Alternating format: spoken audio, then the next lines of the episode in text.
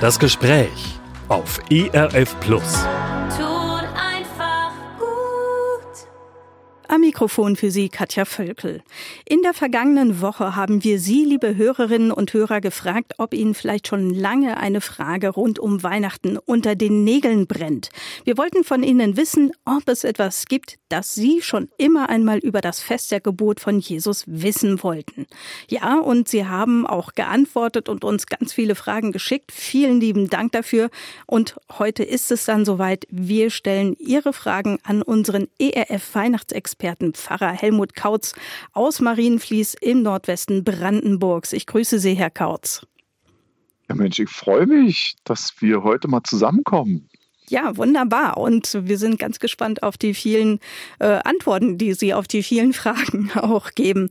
Herr Kautz, Sie wohnen ja in einer Gegend, in der nur ein kleiner Bruchteil der Bevölkerung noch einer Kirche angehört. Wie bekannt ist denn die Weihnachtsgeschichte bei Ihnen in der Nachbarschaft zum Beispiel?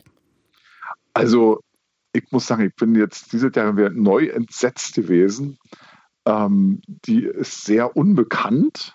Ähm, Weihnachten gibt es leider hier nur noch den Weihnachtsmann. Hm. Und äh, ich habe gefragt, ähm, in, der, in, der, ersten Klasse habe ich gefragt, na, ähm, was haben wir denn heute für ein Datum? Und da habe ich gesagt, naja, woher kommt denn das Datum? Und da haben die also Christi Geburt haben sie auch nicht hingekriegt. Und dann habe ich mit letzter Verzweiflung gefragt, in was wurde denn Jesus gelegt, als er geboren wurde und dachte, da käme nun Krippe. Ah, kam auch nicht. Also das ist ganz wunderbar. Man erzählt hier immer was Neues. Und das ist doch auch schön, das Neue, also das völlig Unbekannte zu berichten von der Weihnachtsgeschichte. Aber was es gibt, und das habe ich jetzt gerade ähm, vorgestern, da hat die Schule ein Konzert gemacht mit 96 Kindern und 300 Besuchern bei uns in der Kirche. Und ähm, da habe ich diese Sehnsucht gespürt. Also es gibt nicht ein Wissen über Weihnachten, aber es gibt eine Sehnsucht nach dem, da wird immer gesagt, dem Eigentlichen. Und das ist eine diffuse Sehnsucht nach Heil, nach dem Heilen. Und da kann man dann wunderbar mit dem Heiland kommen. Also die, das Wissen ist nicht da, aber die Sehnsucht ist da. Und ich meine, deshalb ist der Gott ja auch Mensch geworden, damit unsere, unsere eigene Unfähigkeit, das Heil zu bringen, die Welt heil zu machen, dass sie da heil wird. Und ich muss sagen, diese, Sehnsucht, die sich dann auch darin zeigt, dass die aus dem Munde der Unmündigen das Lob Gottes erscheint, wie es der Psalm sagt, dass dann die ganze Kirche voller Inbrunst stille Nacht, heilige Nacht singt und dann den Heiland besingt, ähm, obwohl sie ja nicht wissen, was sie singen. Und trotzdem ist da so eine Ahnung, dass es das Heil gibt. Und da muss ich sagen, also Wissen ist nicht sehr ausgeprägt, aber damit haben wir ja kein Problem, Wissen unter die Menschen zu bringen. Aber die Sehnsucht des Herzens, die ist da und das ist mir ja am Weihnachten wird wichtiger. Ähm, dein Herz soll die Krippe sein für Jesus. Jesus will ins Herz hinein. Und die Herzen zu berühren, das ist immer wieder neu ein Wunder, wenn der Heiland kommt. Und ähm, äußert sich diese Sehnsucht dann auch manchmal darin, dass die Menschen Ihnen auch Fragen zu Weihnachten stellen? Ja, das gibt es auch. Aber meistens stelle ich die Fragen. Also ich war jetzt gerade auf der Pferdeweihnacht. Ähm, da sind die Pferdeleute zusammengekommen und hier auch im Dorf. Und dann hat er hat er gesagt, der Kutscher, der Chefkutscher, kommst du mal vorbei und singst ein paar Weihnachtslieder. und dann haben wir dann gemacht. Und dann habe ich ein richtig schönes buntes Papier mit einem Weihnachtsquiz. Und das habe ich den Leuten auf den Tisch gelegt. Und dann kann man diese Fragen ja stellen. Ja, ähm, und das ist interessant, ähm, dass zum Beispiel keiner weiß, woher kommt eigentlich das Krippspiel. Ja, und dann mhm. fragst du den ganzen Saal und machst ein Quiz mit drei Antwortmöglichkeiten. Und dann werden die Fragen, kommen die dann auch im wahrsten Sinne des Wortes auf den Tisch. Ansonsten ähm, wird man eher, wird ja, kommen Sie mal, Herr Pfarrer, und machen Sie mal was, aber was Schönes. Ja? Und zurzeit werde ich eher gefragt, warum balgen die sich da so in Israel? Also die ähm, Leute, die da jetzt wohnen, war gestern auf der Senioren-Weihnachtsfeier und die einzige Frage, die sie mir gestellt haben, was ist denn da unten los im Heiligen Land? Hm. Also es wird eher und, und dann kann man natürlich äh, die Karte rausholen und ihnen zeigen, guck mal, da ist es geschehen und äh, in den Bergen, wo Elisabeth äh, und Maria geht zu Elisabeth, da ist jetzt heute äh, Krieg und Krach. Nicht? Mhm. Und äh, darüber kommt man hin. Aber ähm, solche speziellen Fragen, ähm, die werden eigentlich nicht gestellt. Aber zum Beispiel in dem Anspiel gestern, vorgestern dem Schülerkonzert, da ging es dann um das Eigentliche. Aber ich habe den Eindruck, dass das so im Zug der Zeit ist, dass man sagt, wir suchen das Eigentliche, aber wir wollen nicht wissen, was das Eigentliche ist. Ja, also das ist, aber ihr wisst ja, solange man fragt, lebt man. Und äh, Fragen kann man ja nicht genug stellen. Aber ähm, so ein Pfarrer wie ich, der freut sich natürlich, wenn er auch mal was gefragt wird, was aus der Bibel kommt. Ist hier aber nicht weit verbreitet bei uns in der Gegend. Ähm, wir sind hier immer der ganz andere. Mhm. Ja, also das ist sozusagen, das ist völlig ähm, absurd.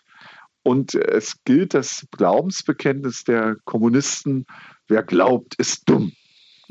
Ja, und ähm, deshalb ähm, ist sozusagen auch, ähm, ist es immer ein Schritt ähm, der Menschen, was zu fragen und die intellektuelle Auseinandersetzung, was ja eine Frage ist, kommt immer erst als nächster Schritt. Die äh, heidnische Frage, die uns gestellt ist, ist, was nutzt es mir zu glauben und hat dein Gott Kraft? Und, ähm, das sind ähm, sehr wichtige Fragen tatsächlich, finde ich. Ne? Also, hat der Kraft. Ja. Also du brauchst mir nichts erzählen, sondern nutzt es mir was, ja? Und, mhm. ähm, und da erlebe ich eigentlich, dass die, ähm, dass die Menschen zum, in, die, in die Themen des Glaubens kommen ähm, durch das Megafon des Leides, das ist ja von C.S. Lewis, also wenn Gott ihnen wirklich die Füße weghaut, also einer, den ich dann später traute, dachte, mir musste der J erstmal die Füße so richtig weghauen, sonst wäre ich nicht gekommen. Also Leid und äh, übernatürliche Erfahrungen. Also dass sie sozusagen ähm, etwas erfahren, was, ähm, wo sie sagen, das, ist nicht normal. Hm. Und, ähm, und da ist das allererste, was sie dich dann fragen, glauben sie das, dass es mehr geht zwischen Himmel und Erde? Weil keiner will als Blödmann dargestellt werden, weil wer glaubt, ist ja dumm. Aber die spüren das, ja. Und dann äh, kommen die Leute und sagen, Herr Pfarrer, können Sie nicht mal in unser Haus kommen? Hier ist so viel Unglück. Können Sie da nicht mal irgendwas machen oder beten? Ähm, und dann kannst du kommen und dann malst du mit, mit, mit Salböl ein Kreuz über die Tür und betest für die Menschen. Und aber da ist sozusagen, das ist nicht eine intellektuelle Auseinandersetzung, ja. Hm. Nun hat ja mein Kollege Oliver Jeske, den ich heute vertrete, mit Ihnen vereinbart, äh, dass wir eben diese Fragestunde heute zum Thema Weihnachten machen. Ja. Ähm, und eine der ersten Fragen war, ähm, die ich Ihnen auch gerne am Anfang stellen möchte, was Ihnen Weihnachten denn persönlich bedeutet. Ob es da irgendwie ja eine besondere Begebenheit vielleicht auch gibt. Wenn wir das als erstes ja. so relativ kurz äh, damit mal einsteigen können. Genau. Also ich habe eine fromme Mutter und die hat mir Weihnachten sehr drastisch beigebracht. Ähm, und äh, wir haben, es war noch mitten in der DDR und wir wollten nun nach vielen Gottesdiensten persönlich Weihnachten feiern und dann hat sie den Schmidti aus der Waage eingeladen. Das war ein Alkoholiker, der da äh, wohnte. Und dann hat, kam der mit zu uns in das, in das Weihnachtszimmer und dann gab es, damals gab es noch bunte Teller. Und ähm, meine Mutter hatte für jede von uns fünf Kindern einen bunten Teller gemacht mit den Newton-Sachen aus dem Westpaket, also Marzipankartoffeln und eine Apfelsine und also richtig toll. Und wisst ihr, was der gemacht hat, was sie gemacht hat? Die hat noch einen Pappteller genommen und hat von jedem von uns Kindern die Teller so lange runtergerabt, bis der dieselbe Menge hatte auf seinem bunten Teller. Und ich mhm. war so sauer und war so böse, weil ich gesagt habe, meins, ja, aus dem Westpaket, aus dem Westen, ja. Und äh, so hat meine Mutter uns das beigebracht, was Weihnachten heißt, heute für uns teilen mit anderen und mit Fremden feiern. Das machen wir bis heute immer, zu sagen, wir wollen immer jemand Fremdet auch in der Familie haben ähm, und äh, zu teilen. Und also meine Mutter, die hatte so das Erziehungsprinzip, gute Sachen müssen wehtun. Ja, also man lernt durch Schmerz. Ja, und also, ähm, ja, also das ist so mein Weihnachten, dass ich doch das, ähm, äh, ich begeistert bin, wie man ein ganzes Land in so, so eine duse Weihnachtsstimmung bringen kann. Und äh, dass alle Leute diese, äh, also man sich dem auch nicht entziehen kann. Hm. Ähm, wir haben, also meine Familie, als wir dann, meine Frau und ich, das erste Mal verheiratet waren, haben wir gesagt, jetzt legen wir fest, wie es schon immer war. Also, dass wir aus den Traditionen rauskommen und wir legen es fest. Und eins ist eben, dass bei uns Geschenke erst am 25. gibt, weil es am 24. wird der Geburtstag von Jesus gefeiert. Aber wir mussten jedes Weihnachten gegen die gesamte Kultur, die es zurzeit ist, kämpfen. Und ähm, wir sehen, mal sehen, wie unsere Kinder das machen, wenn die verheiratet, wenn die Kinder haben, wie sie das mit ihren Kindern machen werden. Aber das ist für mich Weihnachten eine unglaubliche Zeit der Sehnsucht, wo man wunderbar den Heiland hinbringen kann, äh, zu teilen äh, und Menschen, die einsam sind, äh, irgendwie denen die Freude zu bringen. Und wir haben viele einsame Menschen. Ja, das stimmt.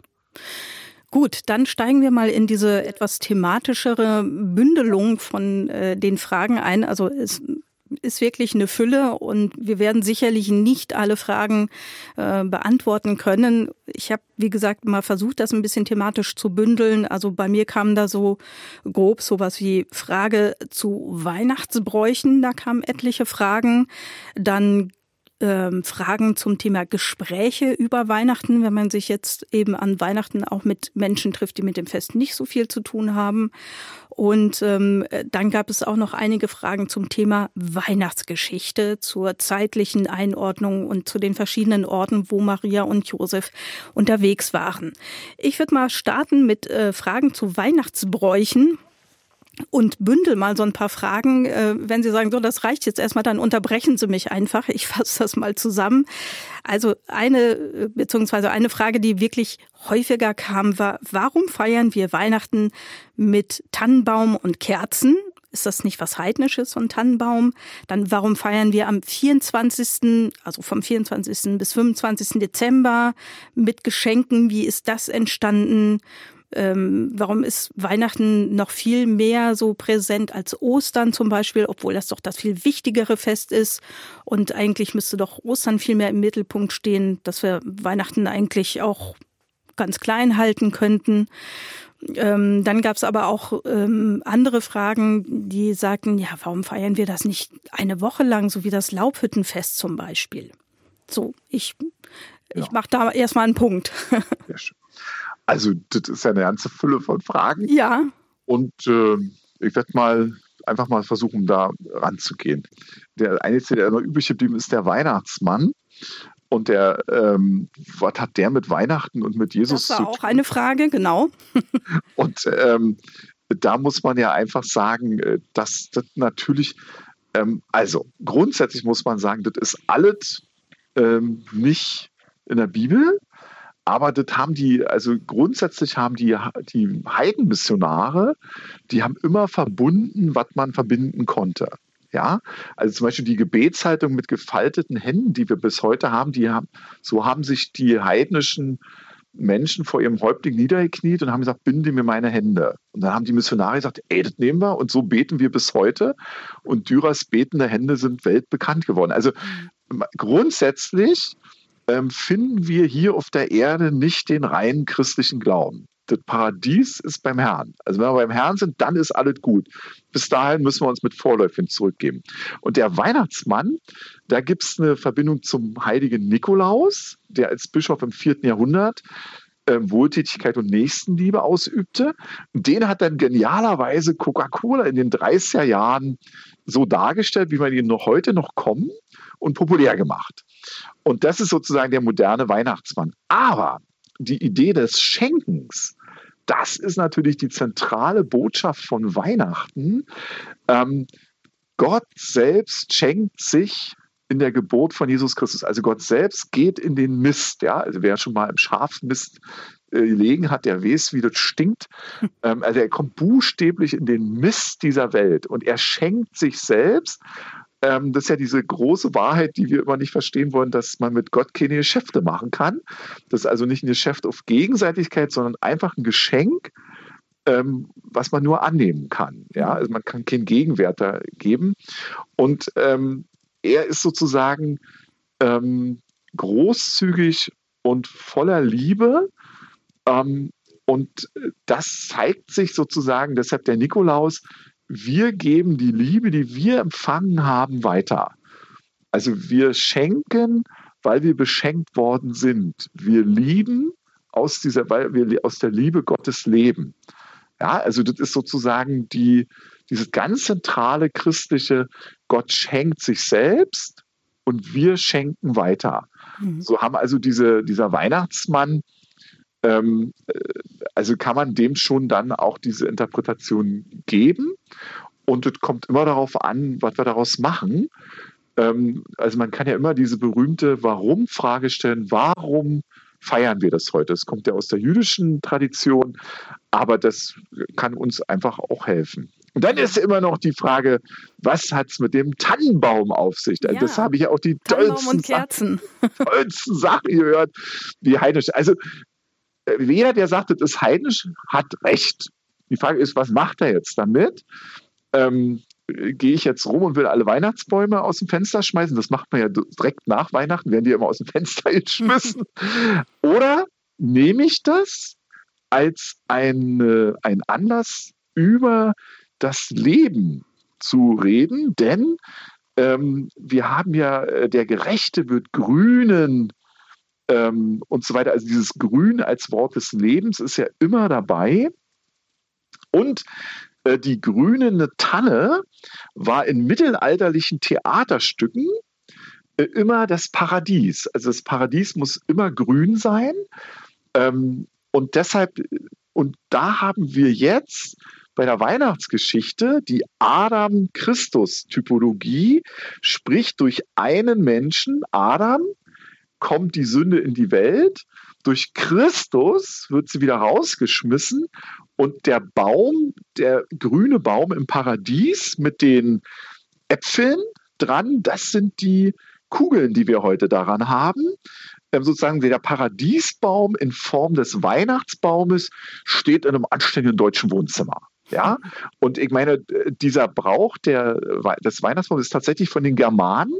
Mhm. Ähm, und äh, das haben die sich, also das ist so was richtig Deutsche, ja. Und äh, das haben wir Deutschen auch bis in alle Welt ähm, exportiert, sodass, also wenn man in, ähm, in Bethlehem da vor der Geburtskirche steht, da ist ein riesen Weihnachtsbaum, der ist so richtig deutsch. Und am meisten habe ich das gemerkt, diese Tradition, die von Deutschland ausging, zum Beispiel auf Teneriffa, ähm, wo ja ungefähr das Klima ist zu Weihnachten, wie es bei Jesus auch war, ähm, da haben die dann mit immer, schmeißen die dann Schnee hin, weil sie müssten, das muss Schnee sein bei Weihnachten. Das ist völlig irre, weil es auf jeden Fall ähm, keinen Schnee gab. Mhm. Wobei ich musste stehen, ähm, äh, wir waren, ich war mal äh, mit meiner Tochter äh, zu Weihnachten in Bethlehem und da war wirklich Schnee, Matsch, Regen. Also mhm. das ist aber das Höchste. Also eine, es gab auch schon mal Jerusalem Weiß Heiligabend, aber ähm, also zu Jesu Zeiten wird es also nicht mitten im kalten Winter.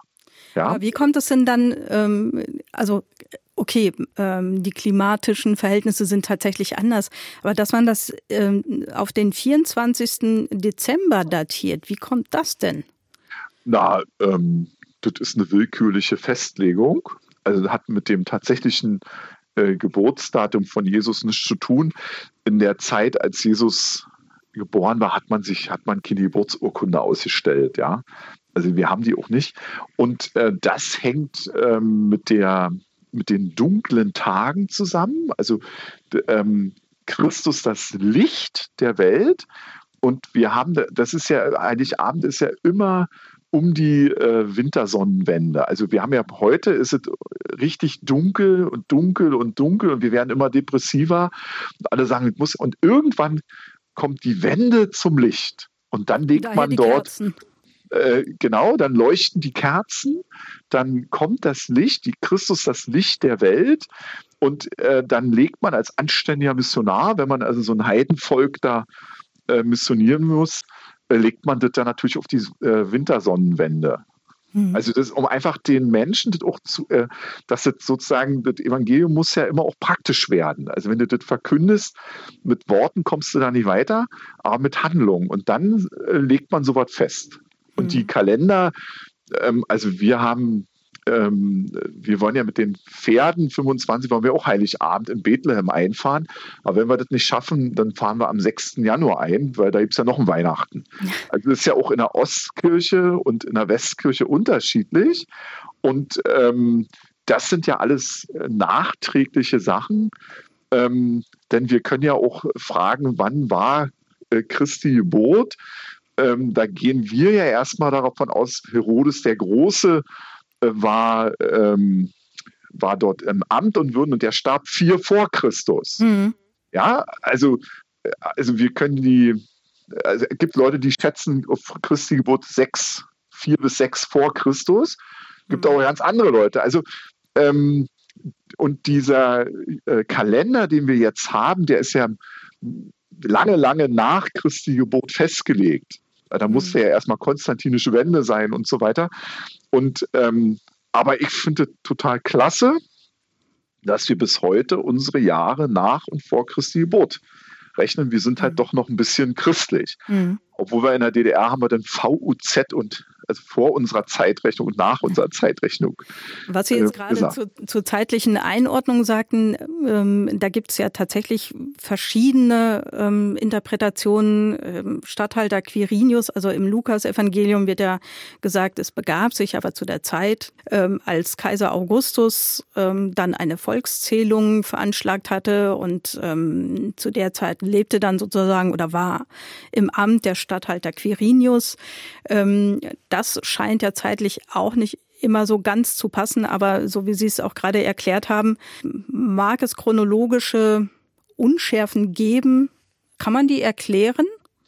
Also wir haben da immer, also so einen Text, die Texte, die wir haben, äh, die kann man ja immer verschieden lesen. Mhm. Ähm, also zum Beispiel Quirinius ähm, nach historisch betrachtet, also ähm, sind die im Jahr 6 nach Christus ähm, also nach dem Tod des Herodes, ähm, so ist diese Volkszählung wahrscheinlich gewesen. Hm. Aber jetzt müssen wir mal grundsätzlich sagen, was ist historisch? Das, wir nennen das als historische Wissenschaftler, äh, nennen wir das die Konsenswahrheit. Das heißt, da, da kommt immer eine Formulierung, der ist die Großteil oder die Mehrheit der Historiker ist sich einig, dass das so gewesen ist. Das bedeutet, wenn wir beide uns jetzt einigen, Jesus ist sechs nach Christus geboren, dann haben wir einen Konsens und wir beide, für uns ist das dann so. Ja? Okay, wollen wir uns darauf einigen. Nicht so. Aber wenn jetzt noch ein Dritter dazu kommt, dann einigen wir uns, und das ist sozusagen die historische Wahrheit, hm. ähm, eine Konsenswahrheit. Denn die Historie kann sich gegen uns nicht wehren. Er hat ja keine Chance, gegen unsere Interpretation anzugehen. Und wir haben die Texte, wir haben die Steine, die Archäologie, wir haben die Texte und wir haben eine mündliche Erzählung. Also dass sozusagen irgendwo in, ähm, an irgendeiner Stelle im Heiligen Land wird gesagt, da hat sich das ereignet. Und ähm, das Einzige, was wir historisch sicher wissen, ist der See Nezareth und das Tote Meer. Mhm. Also mehr wissen wir. Also jetzt, wenn man ja ganz wissenschaftlich daran geht. Aber ähm, die, was wir feststellen, ist, dass die Erzählungen, die wir haben, unterschiedlich sind. Hm. Und das spricht erstmal dafür, dass sie echt sind, weil wenn jemand Fälschung machen wollte, hätte das ordentlich synchronisiert. Aber jetzt haben wir in der Bibel die Evangelien und die haben durchaus äh, verschiedene Angaben zu manchen Sachen, die aber sozusagen, also ich würde sagen, Adiaphora, das sind also zu vernachlässigende Dinge. Also ehrlich mal, ob er nur drei vor Christus oder vier nach Christus geboren ist, der arme Herr Jesus, wichtig ist, dass er gekommen ist, um unsere Herzen zu berühren. Ja, also das ist so, und ähm, aber für mich persönlich ist es ganz wichtig, diese, wenn die Bibel ohne Widersprüchlichkeiten wäre und dann wäre es der Verdacht, dass es eine Fälschung ist, ähm, doch sehr groß, sondern ich sage immer, Gott ist der Redaktionsleiter und der hat dafür gesorgt, dass es so in die Heilige Schrift gekommen ist und wir müssen uns daran reiben. Und das machen wir auch bis heute. So viele Fragen, wie gestellt wurden, ist doch toll. Ja, dass wir darüber nachdenken. Genau, und da kamen nämlich auch Fragen ähm, so, so ein bisschen zum Ablauf, zu den Orten. Wann sind sie jetzt wo gewesen? Ich habe mal versucht, äh, das Matthäusevangelium und das Lukas-Evangelium so ein bisschen nebeneinander zu legen ähm, und habe versucht, mir da eine Reihenfolge äh, zu ja, rauszuentwickeln. Ähm, Vielleicht können Sie dann ja sagen, ob das ungefähr passen könnte. Also Maria und Josef haben zuerst in Nazareth gelebt. Dann mussten sie aufgrund der Volkszählung nach Bethlehem. Und ähm, dann bekam sie dort den Besuch der Weisen aus dem Morgenland. Dann mussten sie nach oder sind sie nach Jerusalem in, in der entsprechenden angegebenen Zeit äh, sind sie nach Jerusalem gegangen, um Jesus im Tempel zu zeigen. Und möglicherweise kam von da aus dann äh, diese Info hier, ihr müsst fliehen, die Flucht nach Ägypten, wobei das wiederum nicht stimmen kann, weil der Kindermord ja in Bethlehem stattgefunden hat. Also da stoße ich tatsächlich auch schon an meine Grenzen, das übereinzubringen. Nur dass sie anschließend wieder nach Nazareth gezogen sind. Hm. Also, und ich finde es okay. Also, ähm, wir können nicht alles beantworten, wahrscheinlich. Das ist Nö. so. Und also wir haben, wir machen das, äh, die synoptischen Evangelien, da kann man sich also Synopsen kaufen. Das heißt, man legt die alle Texte nebeneinander und versucht dann und ordnet das dann sozusagen den Geschichten zu.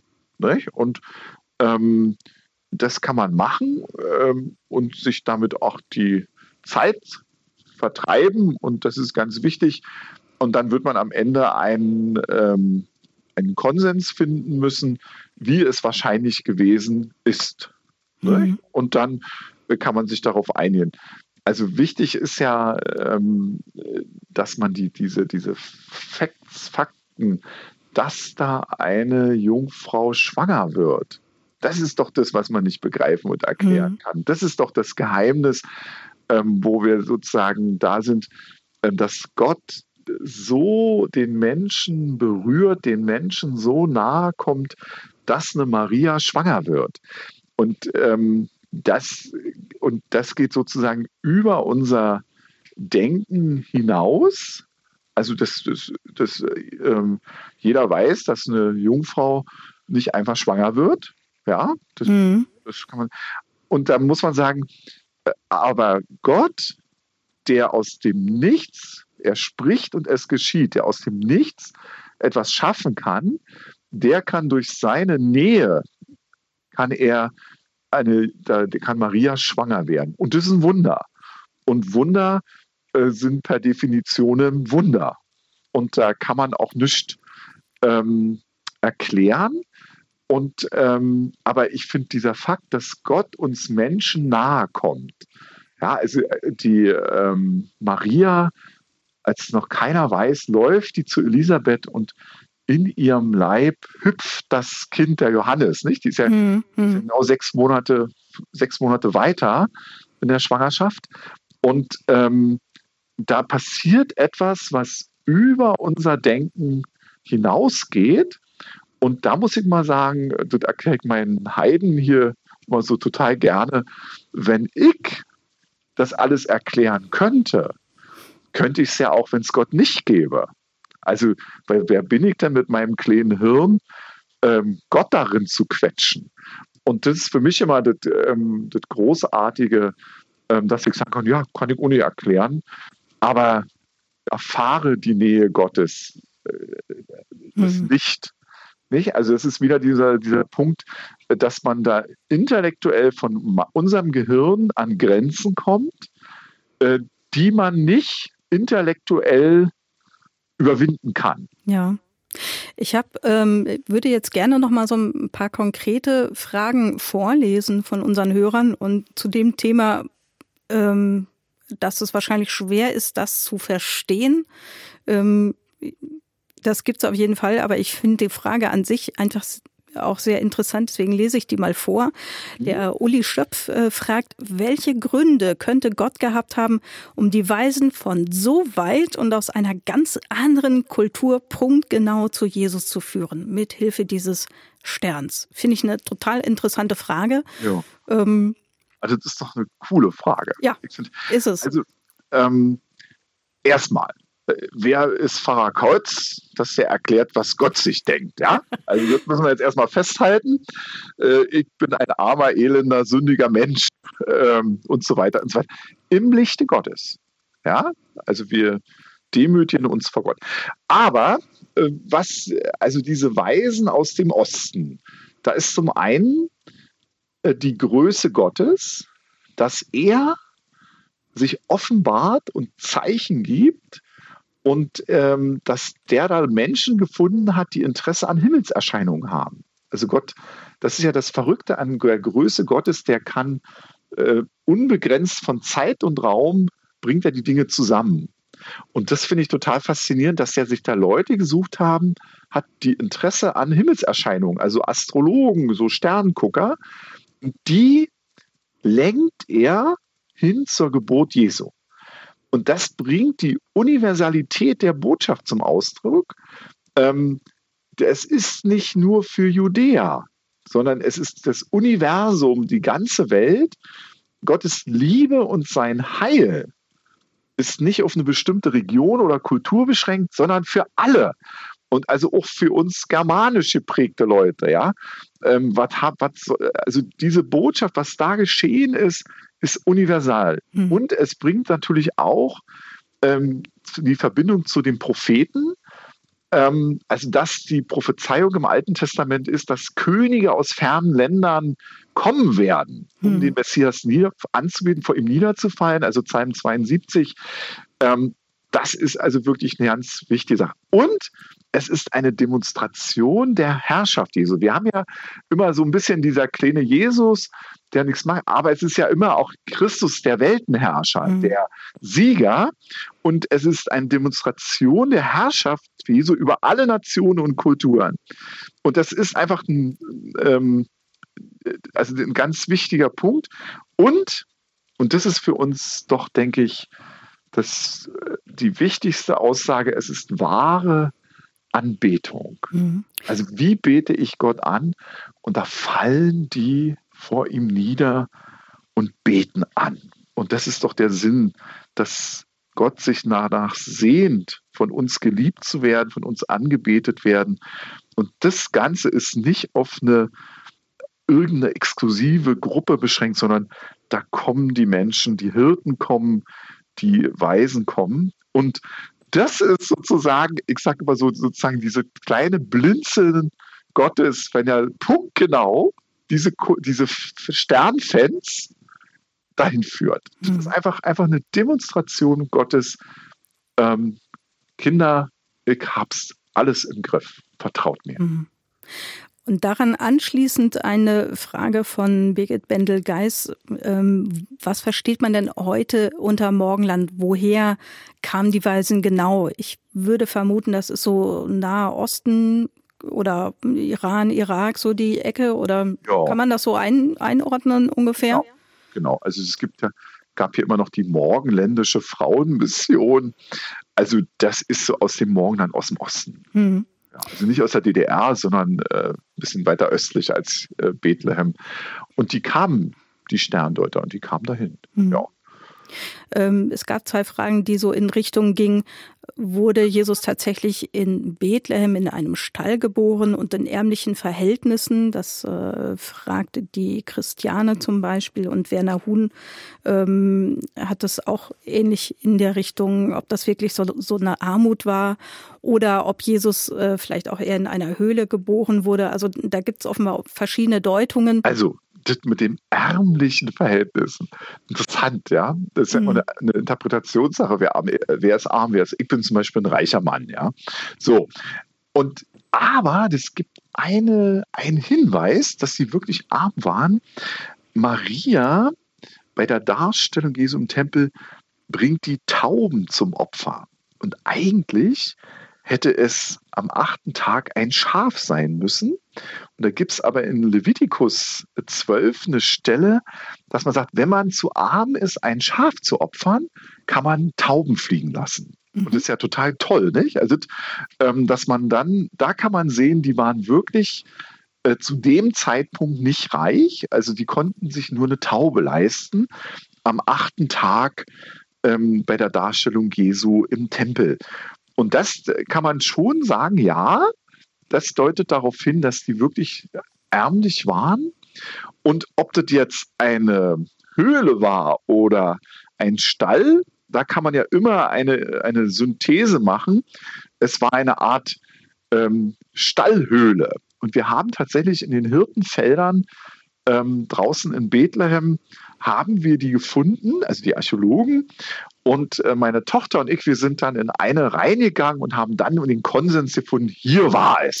Also das haben wir dann festgelegt. Also ähm, die Krippe, das haben wir ja nun in der Heiligen Schrift. Mhm. Ja, also da kann man nun nichts gegen sagen. Aber das kann schon irgend so, eine, so, eine, so ein Felsmulde in einer Höhle gewesen sein, wo man das Kind äh, reinlegte. Und es gab tatsächlich, und die hat man auch ausgegraben, bewohnte Höhlen, wo Mensch und Tier äh, zusammenlebte. Das gab es nach, nach dem Krieg in der DDR auch Neubauernhäuser. Da hat man Stall und Haus in einem gebaut. Also mhm. das, das gab es. Und äh, das haben wir archäologisch gefunden. Also wir können sagen, ja, ähm, Jesus ist in einem Hausstall geboren, in einer Krippe, die auch eine Felsmulde sein könnte. Und meine Tochter und ich, wir haben auch die richtige gefunden. Gut, dann fragen wir Sie nächstes Mal, ähm, wo genau das ist. Vielleicht können Sie uns mal einen Standort schicken. Genau, per WhatsApp, das machen wir. Alles klar. Gut, kommen wir noch zu einem äh, Part äh, Gespräche über Weihnachten. Ich lese mal vor, was die Annelie Esapati geschrieben hat. Wie seit 2015 werden wir wieder mit Asylanten Weihnachten feiern. Da es in diesem Jahr nur Iraner sind, welches Thema würden Sie mir als Weihnachtsthema vorschlagen? Welche Fragen und Gedanken könnte man dazu ansprechen? Also es wird wohl keinen Gottesdienst geben, aber ähm, einfach eine Möglichkeit, mit den Menschen ins Gespräch zu kommen. Also als 2015 die ähm, äh, Flüchtlinge zu uns kamen, da habe ich eine Aktion gemacht, ein Plätzchen in der Herberge. Denn das was die, die Menschen, aus dem, die aus den Völkern zu uns kommen, die wollen immer gerne deutsche Bräuche. Und was gibt es Deutscheres als Plätzchen backen? Und deswegen der Platz, Plätzchen in der Herberge. Ähm, und dann ähm, würde ich mit denen immer deutsche, richtig deutsche Weihnachtslieder ähm, äh, singen ähm, dass sozusagen diese, diese Sehnsucht, das ist ja so diese Romantik, die wir so jetzt gerade mit der Spitzwegausstellung ja gerade wieder auch haben, ähm, was wir Deutschen so unsere Sehnsucht so zum Ausdruck bringen. Ein Thema bei Leuten aus dem äh, muslimischen äh, Kontext würde ich immer Freiheit, also ähm, die äh, Freiheit äh, in äh, Christus ähm, das habe ich gelernt bei Glaubenskursen mit äh, Leuten, die sich, also Persern, die sich taufen lassen wollten. Ähm, das, da habe ich ganz viel gelernt, dass man über Freiheit reden muss, dass Religion, Glaube Freiheit ist. Dass Christus macht dich frei äh, von Sünde, aber auch von Zwängen. Und das gipfelte darin, dass einer von den Persern, äh, der sagte, Helmut, ich habe jetzt durch den Glaubenskurs festgestellt, dass ich Atheist bin. Muss ich mich trotzdem taufen lassen? Und, und da habe ich so gesagt, du, ich habe dir alles gegeben, mein ganzes Herz. Aber das ist der Preis der Freiheit, dass du musst nicht einen Glauben haben. In seiner Kultur kann man nicht ohne Glauben sein. Also gottlos zu sein ist dann noch das Allerschlimmste. Mhm. Und, ähm, und dann habe ich gesagt, nein, du brauchst dich nicht ähm, taufen lassen, obwohl ich mir das natürlich wünsche. Hm. Und da habe ich aber nochmal gelernt, in die, die wir, wir bringen die Freiheit in Christus und die Freiheit beinhaltet auch, dass man sich dagegen entscheidet. Und deswegen ähm, nehmt euch alle Freiheit mit Menschen, ob das Heiden sind, Atheisten, äh, sonst wie, ähm, backt mit dem Plätzchen, singt mit dem deutsche Weihnachtslieder und schwärmt von der Freiheit in Christus. Mhm. Zwei Fragen habe ich jetzt noch von Werner Huhn. Die sind ein bisschen unterschiedlich. Vielleicht schaffen wir die noch. Das eine ist, ich lese mal beide vor. Was kann ich jemandem hinsichtlich der Unbefleckten, der Jungfrauengeburt sagen, der jetzt mit Glauben nicht so viel am Hut hat? Und die andere Frage ist auch eine, ja, ganz wichtige, finde ich. Was können wir als Christen besser machen, damit die Menschen das eigentliche Geschenk Gottes an sie auch finden? Welche also, darf zuerst sein? Ja, bitte. Also mit, der, mit der Jungfrauengeburt, da würde ich unbefleckten Empfängnis, ähm, da würde ich auf das wunderbare, übernatürliche äh, Kraft Gottes hinweisen. Ähm, und der ist so groß, dass er sogar Mensch wird. Also das ist ja unglaublich. Und ähm, das ist aber, ich würde das nicht versuchen zu erklären, weil es gibt keine Erklärung dafür. Äh, Gott spricht Gott handelt und es geschieht. Und so groß ist Gott. Ja, der kann das Menschenunmögliche ähm, machen. Und was war jetzt die zweite Frage? Was können wir als Christen besser machen, damit die Menschen dieses eigentliche Geschenk Gottes, von dem wir ja jetzt auch ja. die ganze Zeit eigentlich gesprochen haben, dass Menschen das auch wirklich wieder finden? Genau. Ich meine, das was ist Ihnen in, in Ihrer Gemeinde sicherlich auch ein großes Anliegen. Und da muss ich einfach sagen, was wir Christen besser machen, ist, dass man uns ansieht, wie fein und wie lieblich es ist, wenn Brüder und Schwestern in Freude und Einheit versammelt sind. Ja. Das Einzige, was wir Christen machen können, ist uns ähm, in Liebe, an der Liebe untereinander wird man uns erkennen. Und ähm, dass wir uns, wir Christen, uns untereinander ähm, lieben, ertragen, denn wir müssen ja die Ewigkeit auch noch miteinander verbringen. Also stellt euch das mal vor. und also, was wir Christen machen können, ist, ähm, liebe Gott und deinen Nächsten wie dich selbst. Und wenn und die Gemeinschaft untereinander, also die Menschen werden sich erst bei uns wohlfühlen und dann werden sie da den Christus, werden sie Christus Jesus kennenlernen. Aber wenn die sich durch unser Verhalten schon abgestoßen fühlen, dann werden die das nicht machen. Und ich bin ja nun wirklich ein wirklich ein gerne Außendienstmitarbeiter des Höchsten hier auf der Erde. Und wenn die Leute nicht irgendwie ein bisschen das Gefühl haben, Mensch, der ist halbwegs freundlich, ähm, dann hören sie dir auch nicht zu. Also nochmal, was können wir Christen machen? Seid Christen. Und ja. dass die an der Liebe untereinander wird man es erkennen. Ja, dass wir lernen, dieses liebevolle Geschenk Gottes im Herzen zu tragen und es auch nach außen hin auszustrahlen. Ja. Und also ähm, die meisten Leute hier auf der Erde haben mit Jesus überhaupt kein Problem, nur mit seinem Personal. Tja. also das ist wirklich, das muss ich wirklich mal so sagen, dass die, ähm, das erlebe ich ja auch, die Menschen äh, fühlen, müssen sich wohlfühlen. Und das meine ich auch, wenn, wenn ich sage, wenn ihr da mit den äh, mit anderen Menschen zusammen seid, ähm, dass ihr Gastgeber seid und herberget gern. Also es gibt ja wenige Gebote, die uns Jesus gegeben hat, aber eins ist, seid gastfreundlich und herberget gern. Mhm. Und äh, überleg dir mal, wen du in dein Haus lässt. Ja. Wunderbar. Ich habe hab ja erzählt von dem Schmidti, der mir meinen ganzen Weihnachtsteller leer gefuttert hat. Ja, dann ähm, denken Sie an die Weihnachtsteller und teilen sie gerne. Das machen wir. Alle Jahre wieder feiern wir Weihnachten. Gott wird Mensch. Er wird einer von uns. Und das ist im Grunde gar nicht erklärbar.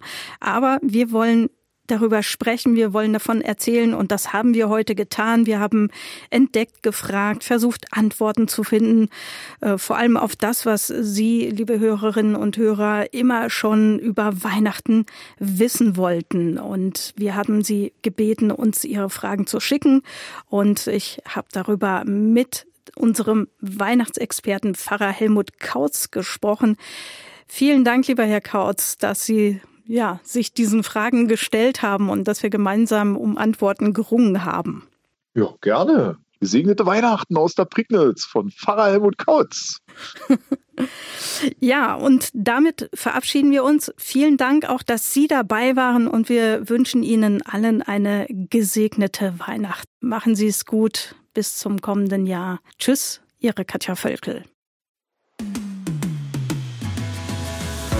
Das war ERF Plus, das Gespräch. Weitere Informationen sowie den Download zu dieser Sendung finden Sie in unserer Audiothek unter erfplus.de. ERF Plus.